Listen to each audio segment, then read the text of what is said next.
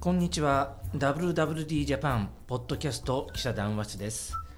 この番組はファッション業界のその時々のニュースや話題について3人の記者たちが分かりやすく解説したり時には脱線したりしながら掘り下げていきます今日の司会進行の林ですよろしくお願いしますご一緒する横山です。はい、編集部急ぎみです。今週もこの三人でお送りします。あれ、そういえばテスト取りましたテストテスト音声みたいな。さっき撮ったじゃないですかあ、すみま せん。はい。はいなんで何を挟み込むのかよくわかんない不安になる意識意識が飛んでました。ええすみまはせん。い、えーで今日が、えー配信するのが2月の20日はい、はい今日はバレンタインデーです。あんあ。 2月の20今日日はバレンタインじデゃーであじなゃんああかの今今日日がバレンタインデー。収録日がね。みんな言うことがそれぞれずれていてなんかよくわかんない言いたいことをしゃべる。 はい同一かの場所噛みに噛み合わない噛み合わないはい同じ場所にいるのに。はいということで、えー最初なんかお便りがあるんですかあ、そうだ。えーっとですね。お便りあります。はいいいでしょうかこの方まあちょっと名前はあれなんですけれども、えーなんかその先週のねあの今週ですかセレクトショップのエピソード配信えっ、と今日今週あ今週火曜は日いのアップのやつですかそうですあ。十三日にアップしました。はい、のあのお便りなんですけど、うんうん日本各地の名店セレクセレクトショップのエピソードを大変面白く聞かせていただきました、イエーイ。はい、特に、えートッシーさんの説明のうまさうん解像度の高さが1年目とはとても思えぬクオリティで大変驚きましたあうん入社1年目で、うん自分が1年目の時に一人で出張して取材して記事を書いてラジオで語るなんて500%私には無理でしたファッションとは少しずれてしまいますが WWD さんの新人トレーニングのスタイルをぜひお聞きしたいですもう新人トレーニングのスタイル。またほんうんエピソードを聞く前から気になっていたのですが、うんうん失礼ながら繁華街があまりない地方特に車社会でハイブランドを購入する方はそれを着てどこに出かけるんでしょうかおしゃれすぎて浮かないのかを聞きたいですよろしくお願いいたしますというお便りこれなんか年川さんが自分で書いて自作自演なんか前前 のお便りもさ、実は本橋さんの友達だったとあか先、週ありがとうございます。その方もありがとうございます。またくださいね。うんはいこのなんか文面がえー年川さんっぽいなっていうえーななんでだよそんそんなの一知っ人でコツコツずってたならわけないええまあこでのも送ってくれた方に失礼でしょうえー確かにあのこれはねこの方の言う通りえー年川さんは確かにしっかりしてるよね素晴らしいですよ。すげえしっかりしてる。はいうんいや、確かに1年目とは思えないえーなんかね爪の赤を煎じて飲みたいですよ。ののの飲みます。まああの飲みましょはい、トレーニングというよりももともとそういうそうそうそういうそうなん結論だよねはいそうなのね。多分ね元々のうなんかあれが高かったなんか、ええあのはい大したトレーニングはしてませ ん本人う。のそう元々ポのテンシャルが高くポてテンシャルが高い自立ができるタイプで、はいそういや素晴らしかったですよねなんか取材の仕方とかもなんかアティチュードとかね。うん、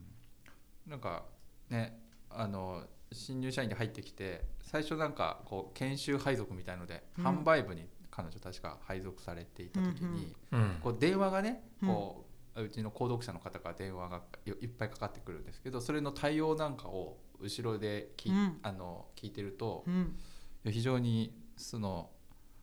なんかそのなんていうんですかね対対応っていうのうんがうん本当に手慣れてるというか素晴らしい対応をして、その時からもうあの年川さんは別になんか能力高かったですからねうん、という感じですあであと最後のハイブランドどこに着ていけばいいんでしょうかっていう話ちょっとねまあでもなんかまあよ洋服にもまあねよると思うんですよねそのそうねドドレスみたいなやつであれば、うんもちろんそう多分そういう冠婚葬祭とか、うんうんパーティーとかに着てったりとかね、うん、あの着ていくと思うんですけどまあ普通ので最近ハイブランドでもカジュアルウェアとかも多いので、うんうん、まあちょっとまあ普段着というかちょっとこうテンションの上がる普段着とかなのかななんて思うんですけどどどんな感じですか一緒じゃないですか一緒ですよね。ええまあ、まあ確かにその大都市ほどねその改まった場所ってそんなにないかもしれないけど別に大都市の人だってそんなに改まった場所にそんなに着込んでいってるわけじゃないそうの普で段の私の改まった場所は何なのかって今考えてるんですそけどんなことはめったにないので、うん別に地方だろうが都会だろうがそれはそんな人生で行く回数なんて変わんないでしょうねそんな改まった場所とかまあ意外にそのうねん寄り合いとか会合とかもあるでしょうしねなんかその寄り合い距離合いってなんか田舎をバカにしすぎな感 違うじ、違うそのえこうこうなんかこう発表会とかそその同好会のうんうんわかんない俳句とかわかんないですけどそのまあちょっと年齢 わかんないですけどそういうこう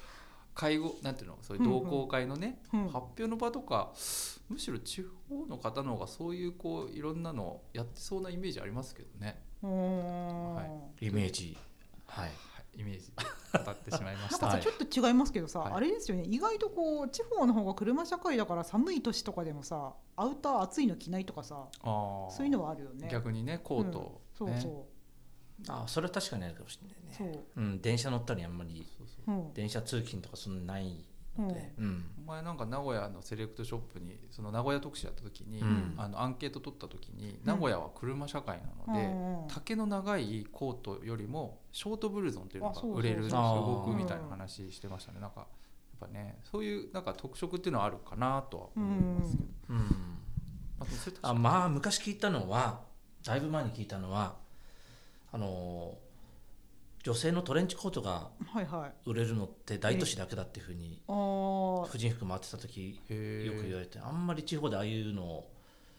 着るシーンシーンっていうかあんまり使い勝手が良電く車なで通い勤するっていうイメージなんですかね電車で通勤するうんイメージだよねどっちかっていうと、うんううんんで確かに車だとブルーゾー車ンだかとのちょっと足方が脱いだり着たり面倒くさいいし、いうんちょっと丈が長いとそのまま着て運転とかし足がちょっとぐしゃぐしゃってなっちゃうしぐしゃぐしゃってなっちゃうし、へえ、うん、そのやっぱりそういう違いっていうのは多少あるのかもしれないね。なるほどね、はい勉強になりました、はいはいかがだったでしょうかじゃあ今日のテーマはいまたお便りくださいねはいはい、今日のテーマはアシックスははこれ配信するのが2月20日うん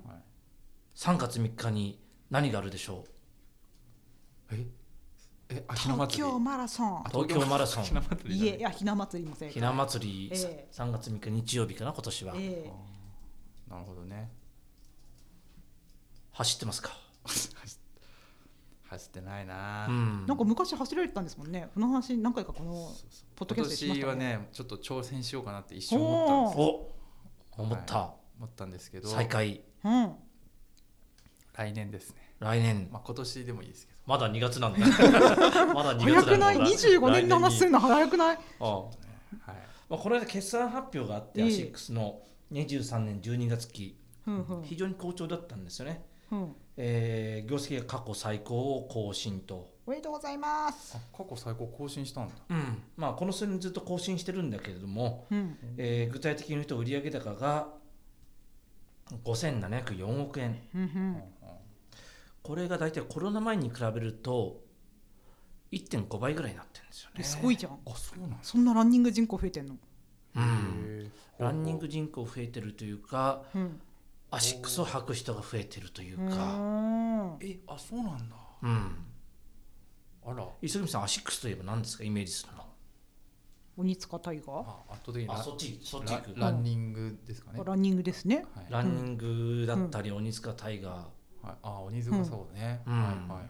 そうかそうかまあ売上高の圧倒的なシェアはランニングシューズうんはなんですよあねはあは今手元に決算の資料を持ってきてるんですけれどもその5700億円のうちちょっとパーセンテージわかんすぐ計算してこなかったけれども、うんうんえー、2859億円は、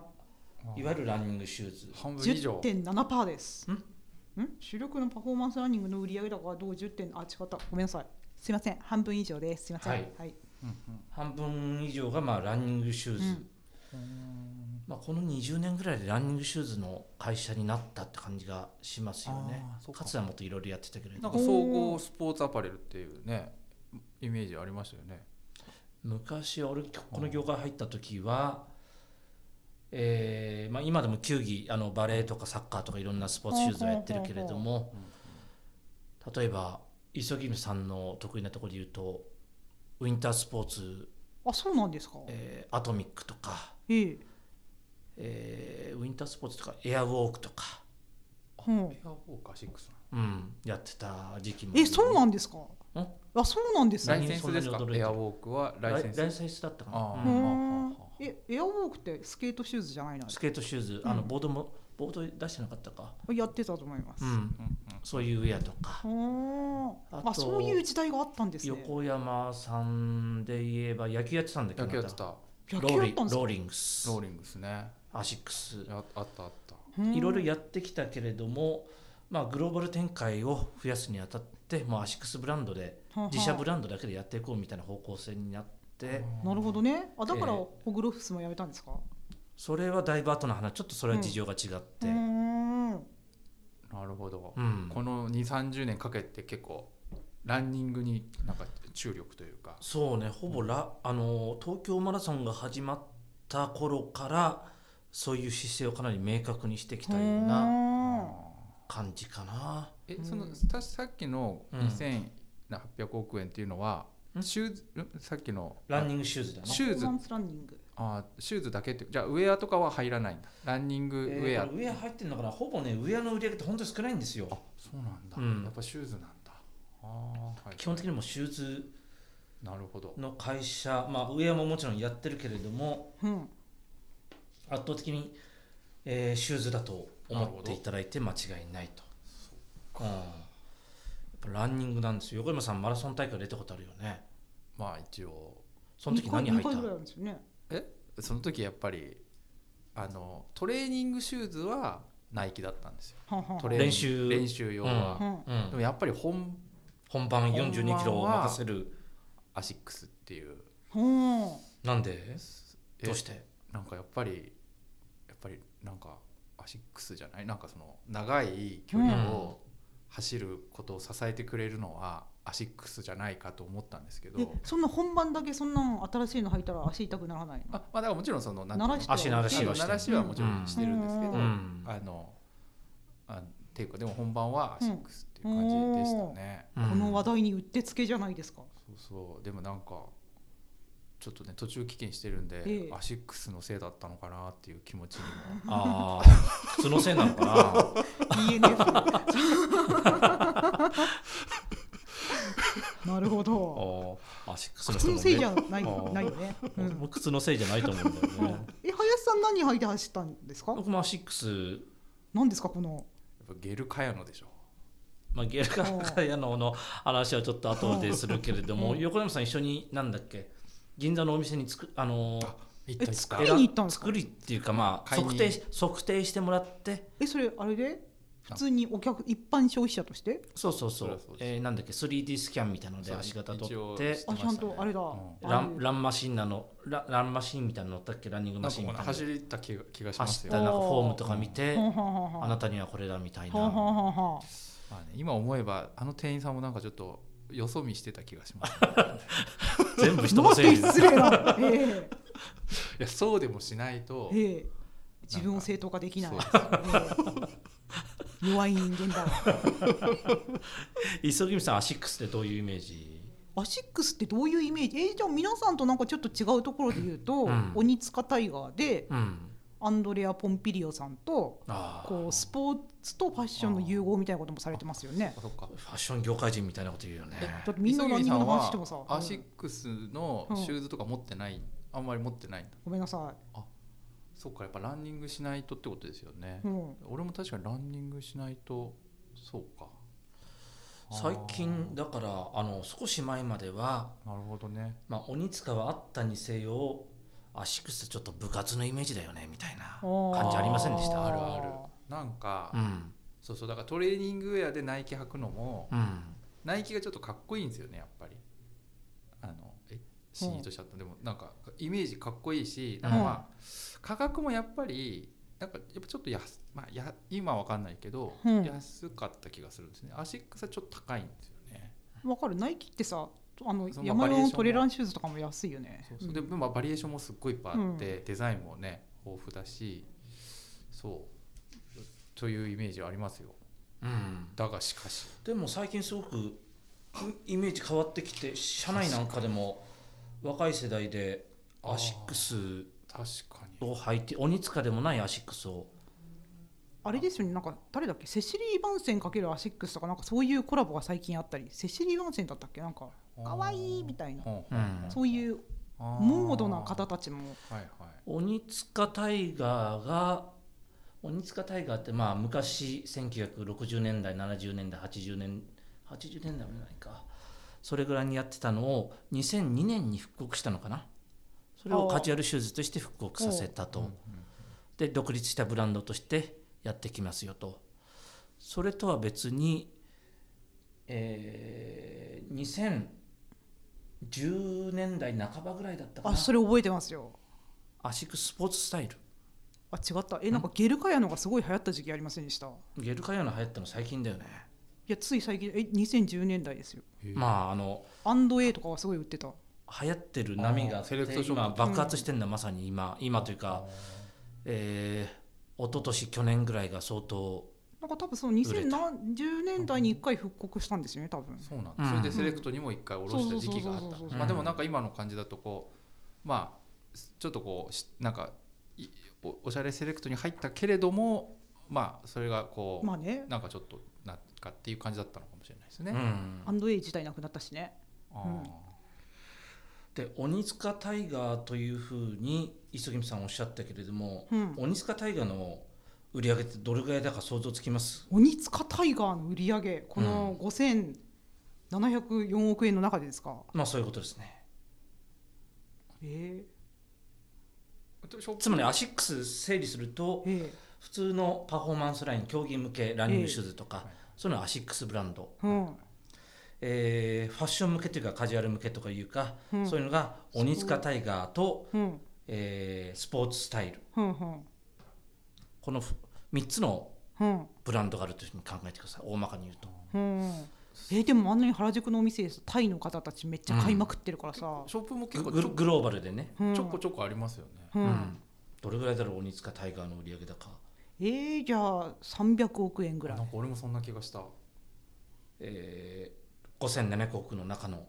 うんうんうん、603億円ですへえそれ多いね600億もあんだで一方のスポーツスタイルが592億円ほぼ一緒ぐらいなんだよもちょっとう俺スポーツスタイルがわからないんですけどすいませんえー、となんとわ説明かりますスポーツスタイルだからランニングシューズじゃないものってことでしょえいやロゴスポーツスタイルというブランドがあるんでしょうん、おえそれこタそイガーおとしかゃタイれガーとかおしゃれシューズじゃないのおしゃれシューズゲルライトセブブンとかゲルカヤンとかじゃない鬼塚タイガーっていうのはその名の名前の通りその鬼塚タイガー時代のなるほど昔の名前が鬼塚タイガーだったんじゃはいシはッいクスって鬼塚、うん、その時代のシューズだから大体60年代70年代のものが多い、のうんえースポーツスタイルはまあ80年代90年代0年代みたいなうん感じの、えーパフォーマンスシューズをカジュアルにアレンジしたみたいなうんうんは感じってイメージしてもらえればあなるとほ言どってもあんまりピンときてないよなんかピンとこないというか全然こうイメージ がうな、うん、おしゃれば着てるのがスポーツスタイルってことでしょ今おしゃればきでスポーツスタイルというのが非常に売れているよねブラブランドがあるんだうんブランドとしてやってモデル名じゃないゲルライトゲルカヤンとか、うんそれはモデル名うん、うん、スポーツスタイルロゴがわかんねえわなるほど、うんはいそれはあのまあいいかナイキでも、えーパフォーマンス向けとそのカジュアル向けの違いみたいな感じで、はいはいはいパッと見分かんないかもしれないねあそなういうかこなとか詳しくないと、はいはうん、いなるほどでございでそのスポーツスタイルの中でこの23年かなすごく売れたのがゲルカヤのはんはますねんゲルカヤ聞いたことあるよねのはいもちろん社内でも履いてる人ちらほらあいるの気づいたあれすいませんちょっと僕ゲルカヤのも勘違いしていてうんえゲルカヤノってあのなんかソールに入ってるあのジェルっぽいやつのことをゲルカヤノっていうのあでまもあゲルゲってルなんとかっていろいろろシリーズあるんで、はい、横山さんあのーゲルカヤノというのはもうランニングシューズとしてはい、 30年ぐらい歴史があってなんと横山さんも履いてるかもしれないもしかしたらはいはい無意識のうちに、はいはい今も今ゲルカヤノ30まで出てるのかなあーあ毎年毎年新しいのが出ていて、うあんシリーズ名なんだ、うんはいで今ファッションとして流行ってるのがうんゲルカイロの14、ふんふんうん、これが2010 2008年に出たものかなふんふん比較的新しいふんふんシューズがいろんなブランドとコラボレーションしたりだとか、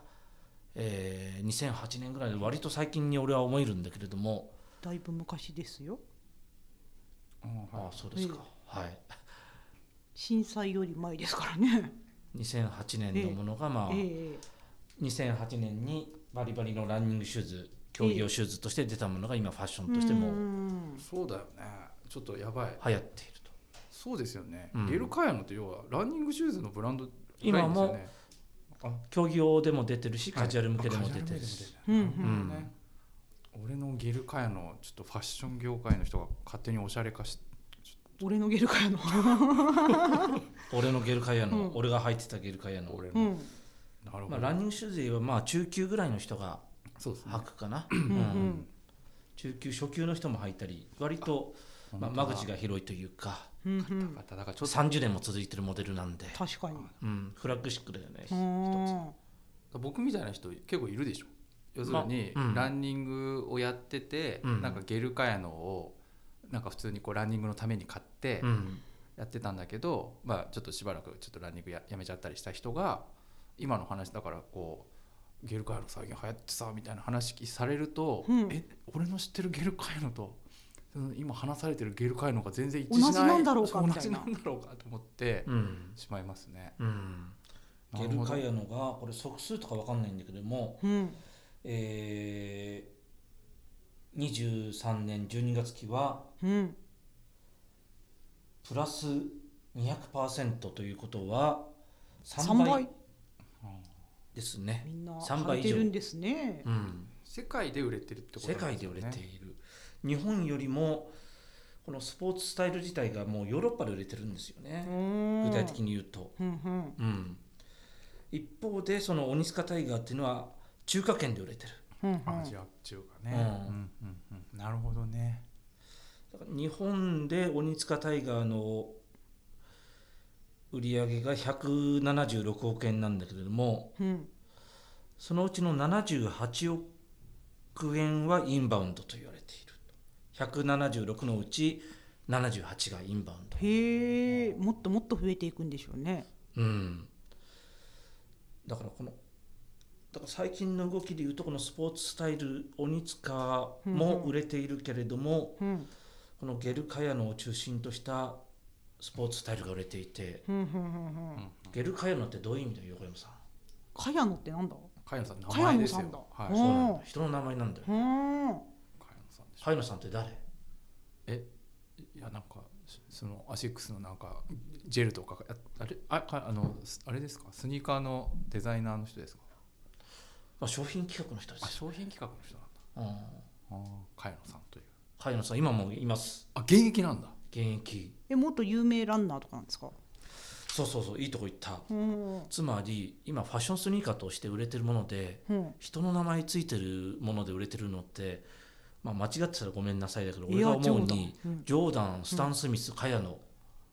ほんますげえ確かに確そかのに3つじゃないかなと思うんですよね。課題だジョーダンはまあバスケットのスーパースター、はいスタン・スミスも往年の人気テニス選手、茅野さんは社員ですもんねカヤノさんはアシックスの社員あ有名ランナーとかじゃないんですかえ有名ランナーとかじゃないラんですンかナーの名前じゃないんだよねほカヤノさんアシックスの社員なんだーもともと30年前にカヤノさんが若手社員の時に、うんえーまあ、商品企画でええアメリカ向けのシューズほんほんの企画を担当していて、ほんほんほんその新商品のまあ試作段階のコードネームとしてほうほうほうじゃあ買いので行きましょうカヤノっていう名前を仮につけてたのがそのまま発売されてうん人気になっちゃって30年経ってみ たいな。うん変えないでほしい素晴らしいじゃんジョーダンはねジョーダン売れるとジョーダンにパテント料入るんだけれどもうん茅野 さん茅野さん茅野さん入るのかなちょっと聞いたことないけれども、茅野さんの給料知りたいよねいや茅野さんこれをもしも聞いていたたらちょっと出てほしいですよね伝説のレジェ茅ンド野さん今も働いてらっしゃるんですよねさすがにででも少なくとも去年までは働いてますよまカだヤご50代半ばぐらいそんな若いの後半ぐらいじゃないえじゃあこれをだ作った時何歳だったんだろうね20代マジ駆け出しの頃じゃんへ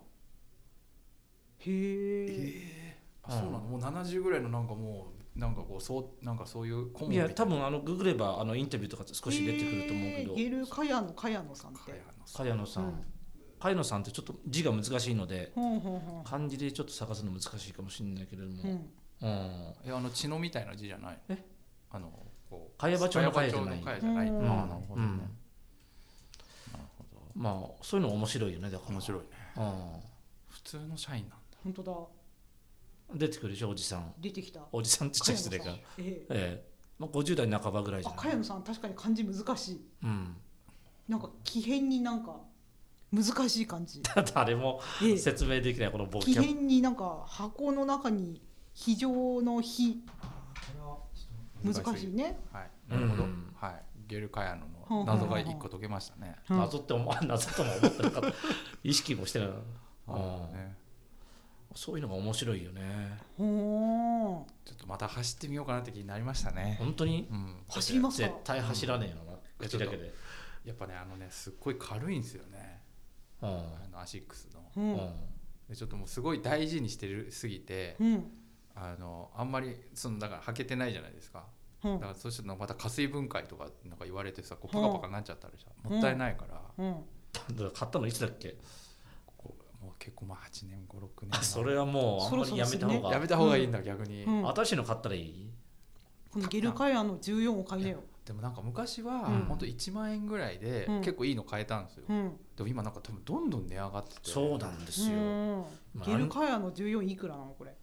ゲルカヤの14はファファッションスニーカーなので、うん今横山さんが言ってるのはランニングだとおいくら前なんですか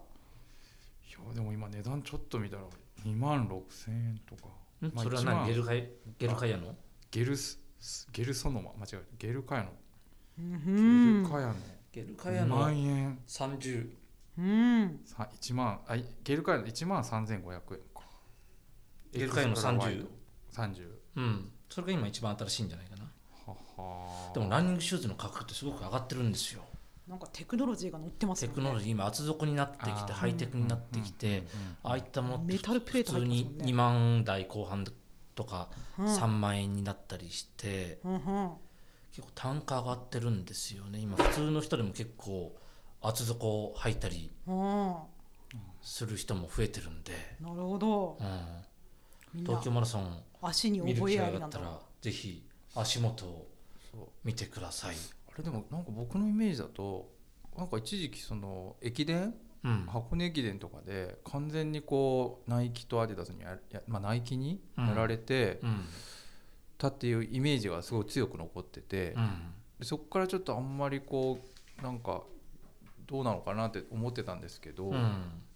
全然今むしろそれからのカバーっていうんですかカバーという巻かき返かしなといりうんで巻すきか返してはいるようーね、んすごいなな箱根駅伝ってこの多分56年だと思うんだけれども必ずそのはい選手が履いてたシューズのシェアが発表されるとい発表さうれますうんオリンピックで も東京あそういうトップランナーのあのシェアなんて絶対発表されないんだけど誰も注目しないんで箱根駅伝だけなぜか確かになそうシシェアが出るといううんよくわからない確かその中でアシックス横山さん言ったように2010年代後半からナイキの厚底シューズがマーケットを席巻しうんうてん世界記録を世界中で取ってうんそれで、えー箱根駅伝でもにす9割以上がにそうでしたよね一時期、うん、ナイキナイキうんはいを履いていてかつてかつてというかまあせいぜい10年ぐらい前にうんうんトップシェアだったうんアシックスが着用者ゼロというあ屈辱的なーね負けを喫したのが21年の正月、うん二21年なうん、あそれが、えー今社長ちょそそんな負けてばっかしじゃいられないとなるほーどうんあれですか箱根プロジェクトは社長箱根プロジェ直ク下なんですトか C プロジェクトとなんで C なの頂上作戦って昔うん鬼塚喜八郎さん創業者うのん彼が言っ彼が唱えた作戦で頂上の指導ですかそううん頂上つまりトップ選手をうんはのシェアを抑えてそれが裾野に広がっていくんだとはこれ今じゃ当たり前だけれどもははおそらくはは、えー世界でははかなり早い時期にそれをやったのなるがほどね鬼塚だったんですよね。うん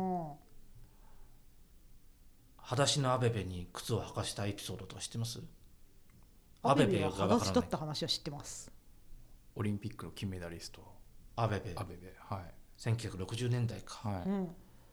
そこに、えー鬼塚喜八郎さんが宿泊するホテルに、うん裸足のアベベのホテルにはいうんはい靴を持って行ってあ喜八郎さんが喜八郎さんがうはんいはい明日の大会はこれを着てくれこれを履いてくれとはいうん渡して前日に前日に はいで履いてもらって何の関係もな優かったの勝しにてえあ何の関係もなかった飛のびに込びみです込ねみベンチャー企業だった頃のあアシックス、うん、そまああの箱根に箱根じゃない箱根に話を戻すとふんふんそれで、えー徐々に徐々に、えー箱根駅伝のシェアというのをうん2021年が0%うん翌年が11%ほその翌年が15%うほで今年がう24%すごい巻き返しておーあー巻き返していると頂上作戦です頂ね上作戦がうまくいって、まああこういうのがうまくいくとやっぱりねえー、アシックス社員もモチベーション上がるし、うんうん一般のランナーも箱かというような気になってきますよねう。んうんうん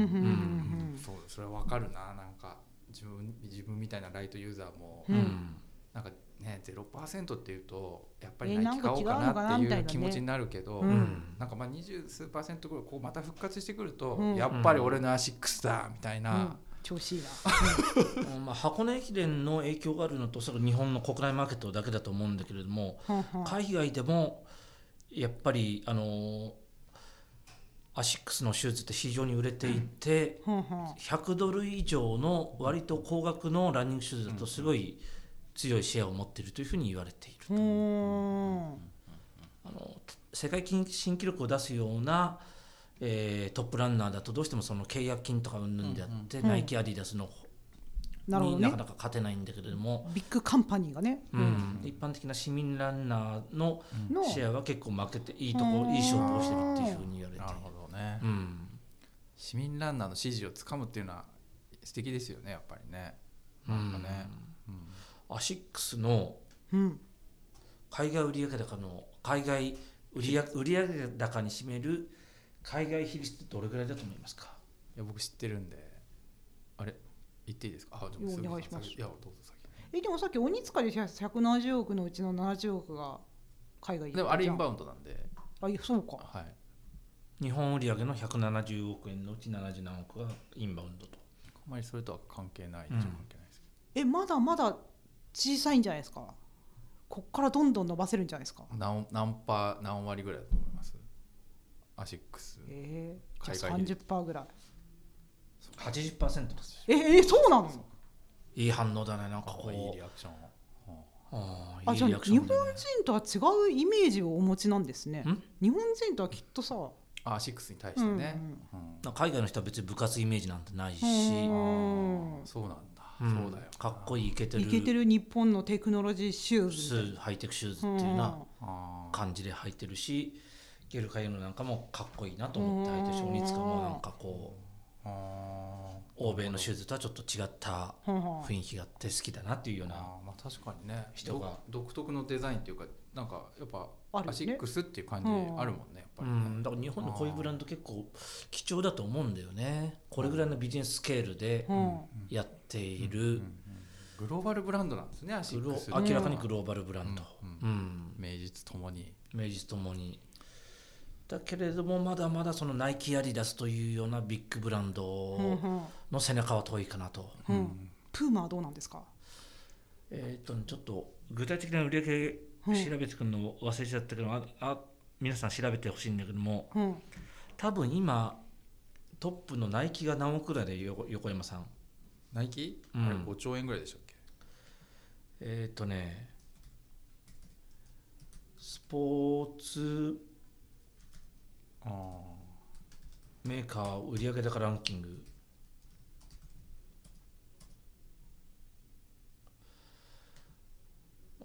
ああちょっとあるサイトでちょっとこれどれだけ信憑性があるのかわかんないけども22年度でナイキが6兆円アディダスが3兆円うんプーマが9000万円 WWD ジャパンの記事によるとですね、うん23年5月5月期通期ですね、うんが、えっと、512億ドルだからまあはいナイキがうんナイキがだからまあ円に換算するとまあいろいろあるけどこの時点だと7兆7ち兆ょになっってとるぐらと、いね、うんうんまあ大まかに言ってナイキ6兆アディダス3兆プーマ9000ぐらいうんうんでその下にスケッチャーズが8000億円おうそうなんだルルレボンも8000億円ははアンダーマーも8000億円ぐらいはうんそう考えるとまだまだこうグローあのー何、まあね強豪たちの背中はあなるほど遠いねかなと、うーんまあでもシューズせ、うん、ランニングシューズね専業みたいな感じですもんね、まあ専業ではないけれどもまあランニングのウエイトがうん他に比べて結構高いよねううん、だからまあアシックスっていうのは完全に国内マーケットというよりもこういうマーケットでああや戦っているうんうんうん企業だなって感じがしますよねうんうんうんでもね多分ブランドっていう意味では多分結構認知度は高いですよね、うんあのそのやっぱシューズが突出してる分、うんなんかこのアシックスイコールシューズ、うんそしてそのアシックス知らないって人もなんかちょっと少なすあの規模の割には少ないと思うんですよね規模以上こに国内日本のあ日話本グローバルでグローバルで規模以上に多分認知度は高いうんブランドだから、うだんからそこをきちんとこううまくフォローすればアパレルだって伸ばせるポテンシャルだってあるでしょうし、うんでなんかあとシューズもなんかまたちょっと違うシューズを出すことでうんの伸ばせる伸びしろっていうのは非常に高い伸びしろはあるんじゃないかしらねえやっぱこういなうるほどね歴史を持ってるブランドって強いですよねうんいろんなスポーツブランドみんなどこもそうだけれどもなるほどねうんなるほど選手との記憶とかあの時こういうテクノロジーでとかうんいろんなアーカイブ引き出しがあるんでそれをまたカジュアルに転用してまた発展できるし、うん、こういうのスポーツシューズならではかなとああんまり服洋服とかでそういうー、うん2008年のアーカイブモデルをもう一回発売してってそんなにはないと思うんだよね。うん、それが爆発的なこんな何百億売るぐらいの規模になるなんていうのはねあなるほどね、うんうん最高益をね出し更新し続けるアシックスのはいまとめ裏に入った側をはいは 聞けて勉強になったな、いはういん走ろうっていう気にもなったもんな走りますか無理やり綺麗な方にまとめようとしてこう思ってもいないなんかこねとをいやあの走ろうと思って走れなかった理由の一つが、ええ犬と一緒に走りたいなと思ってるんほですうけえどちょうどいいじゃんじゃあそうあでんもなね小型犬じゃ走んないでしいやすっごい足速いんですけど、うんょ全く言うこと聞かないんでちょっとしつけがなってないわそうねそうそうそう、うんもう大変なんですようんだからこれちょっと無理だなと思って、うでもん犬も走りたそうなんで、ううんんなんか一緒に犬とランニング散歩は一緒にしてるんでしょしてますしてます、うんだけど常にこううーつもうお前の方にちょっとお前俺の前行くんじゃねえよみたいな、うん無理ですねまあランニングとは犬の散歩はなかなか両立しないよねいや憧れでしょでもまあいるよねああいそううなんか腰からそうさそうそうそうあのワンちゃんの紐をくそうそうくくりつけて走ってる人なんか憧れの、うんまあそれは犬がちゃんとそうそうしてるというかうんまだ犬なしで走ればいいのかな犬なしで走ればいいんじゃないですかなんかエントリーすればいいんじゃないですかそうでもね今どこも人気ですからねいやでもね結構うんフルマラソンって、うん結構探すとうんいろんなとこでやってるんですよ、やってるやってる、うん各地であの地方だと結構うんん町おこし的なそうでそうなそんうかそう今年も2月の下旬に、うんなんかあの古川なんだっけなあの茨城の古川の方でうんうんなんかあるっていうのを見つけて、うんあ申し込もうかなってかなり思ったんですけど、うんうんちょっとあえ思ったの思ったの本当もう、う申し込む寸前ボタンを押す寸前ぐらいまで行ってたんで、うんっていうなんか結構本当になんか気持ちいいんですよねフルマラソンって、うんあの走ると、うんあのほら地方で走るとフルマラソン街並みあ、走だっ走ってないんですけど 気持乾ちい燥いしたみたいなたのうん EMF でしょ走るとこう気持ちいいんですよ、うん楽しいんですよねやっぱ生活に張りも出るし、あ素晴らしいはい、だからすごくで別に誰でもなんていうの別に準備もスニーカー買うぐらい、まあ、上ちょっと買うぐらいじゃないうんだからお金もそんなかかんないし、うん思い立ったらすぐできるし、うんすごくいい習慣だなと思ってうん俺やりたもい走ってた時期は割と出張先にあランニングシューズ持ランってニングったシュターイズプなるほど持ってって大阪のホテル探す時もえあどこを走ろうかなみたいな走れるちゃんとホテルをなるほどね、うんランニングコースが近くにあるホテすルをごい探したりしてたからねあれじゃ人生に張りがあるじゃないですかあのなんか商商社マンの人に話聞くと、うん結構多いですよその出張して、うんその出張先でうんこう街並みをやっぱり走る、うんだからその素敵な街とか、まあ、ベルリンとかうんそのなんかオーストリなんていうのあのヨヨーロッパとかって街並み綺麗じゃないですか,、で仕事だけだったら、うんあれなんかこう仕事先行って終わりだけど、うんやっぱランニングすると街をこうそうそうそで私の前の上司の小笠原さんはよくパリ出張でセーヌ川沿いを走っててあうあーんまあ、そういうことだと思うんですよね、う俺もニューヨーク出張とかベネチア出張の時ランれニングですシューズ持かってあれです走ってかたうん走ったんですか走ってたあのようーん楽しいいいですねなんか楽しいだってスニーカー1個も、しかも軽いええスニーカー1個荷入れ物とけば入れるだけうでんできるんですごくあのいいんですよ。うんうんえ私前職時代とかスイーツマラソンにみんなで出たりとかしてたよスイーツマラソンってどういうのええなんかどこでやってんのそれ台場でやったけど台場お台場あと名古屋でもやったの出たかなへえなんかススイーツってねどどういうなや何つが出てくえるなんのかエイドがスイーツなのそのスイーツを食べながら走るってことそうですそのひたすら食べるみたいなえ何キロぐらいえそんな大した距離じゃなくてえなんかそのえリレー方式だから一人当たりは大した距離じゃないんですよあーであなエイドが美味しいみたいなーお楽しそうですねそう、うんなんかそういうやつならあーいいなあーねでもなんかあ出る気ないねいやいやいやあのいやそう出ようよっ気て気軽 兄言にってんのにえーいやなん かスイーツマラソンねうんそうフランスの方でなんだっけ名前忘れちゃったけどワインのワインの産地でボルドーめっちゃ走るやつそうそうそあーう給水所にワインベロッベロになりながら走るやつがあるってそれ本当に42キロフルマラソンで日本にもなんかありますよねなんかその全然そのマラソンう大会ちの田舎の方に割とスイカマラソンって昔やってたけどねああスイカの名産地なんですか給水所にこうスイカがあるスイカでも確かにあれは水分だからいいよねうん、へえ、そういういろんな地方でうんうん横山さんが走ったマラソンもなんかその給水所になんだっけ地元のあありますねなんかいろんな岡山のやつ岡山うんのきびだんごとかあったきびだんごもあったような気しがするなんかラーメンとかもあるし、うんだけどもうほらもうマジでさん2 0キロ地点とかだともうフラフラだ から、きびだんごちょっと粉がそれもあるし、もうなんていうの余裕ないからさそれどころじゃ ないよもう なんかエイドが美味しいところがいいと思って選ぶとそうだねうそうんまあでもほら磯君さんとかうは、んその夏は山冬はスキーみたいな、うんこうほらでもやっぱなんていうのい行かなきゃいけないし、うん設備なんていうのそ装備とかも、うんいっぱいもう準備とかもうん大切じゃないですか。わかでるもほ身ら一つでできるランニングっていいよねだからねちょっと気軽に始められるって意味では非常にうん体にもねいいしね、うっんうんて思うんですよねだからちょっとやろうかなおやろうよ宣言スイーツマラソン出ようよ宣言すスイれーツばマラソンじゃなくてね、ええやっぱフルマラソン なんでそんなかたくなにスイーツマラソン嫌がんいやだからうんその、なんていうの、うのんフルマラソンをやっぱ走り切りたいわけよそうだねまだ課題として残ってる よ 人生の課や題りだね残した さやり残した、うんあだからスイーツマラソンとか心の余裕が ないやってるあ場合前じゃ哨ない戦としてはいいんじゃないですか、あスイーツマラソンうあんうん、お遊びとしてねあ何が楽しいのそれえスイーツがうまいでマラソンしないで食べればいいじゃんえ罪悪感がひどいじゃんビュッフェとか行けばいいんじゃあないですかそういうことねそうあとなんていうのこのドライな会社にさみんなで一致団結して頑張るっていう空気を生むあーあーそれ団体戦だからねそういうことよあ横山さん頑張ってあとちょっと駅伝とかリレーをやりたいってことね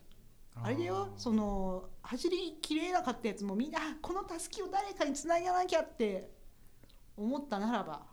あーなるほどね違ったのではないか、なるほどね違わなかったかもしれない分かったじゃあまあちょっと検討しておきますはいはいはいというねはいすいませんだいぶアシックスと関係なくなっちゃっ たはい、というわけで、えー今回は、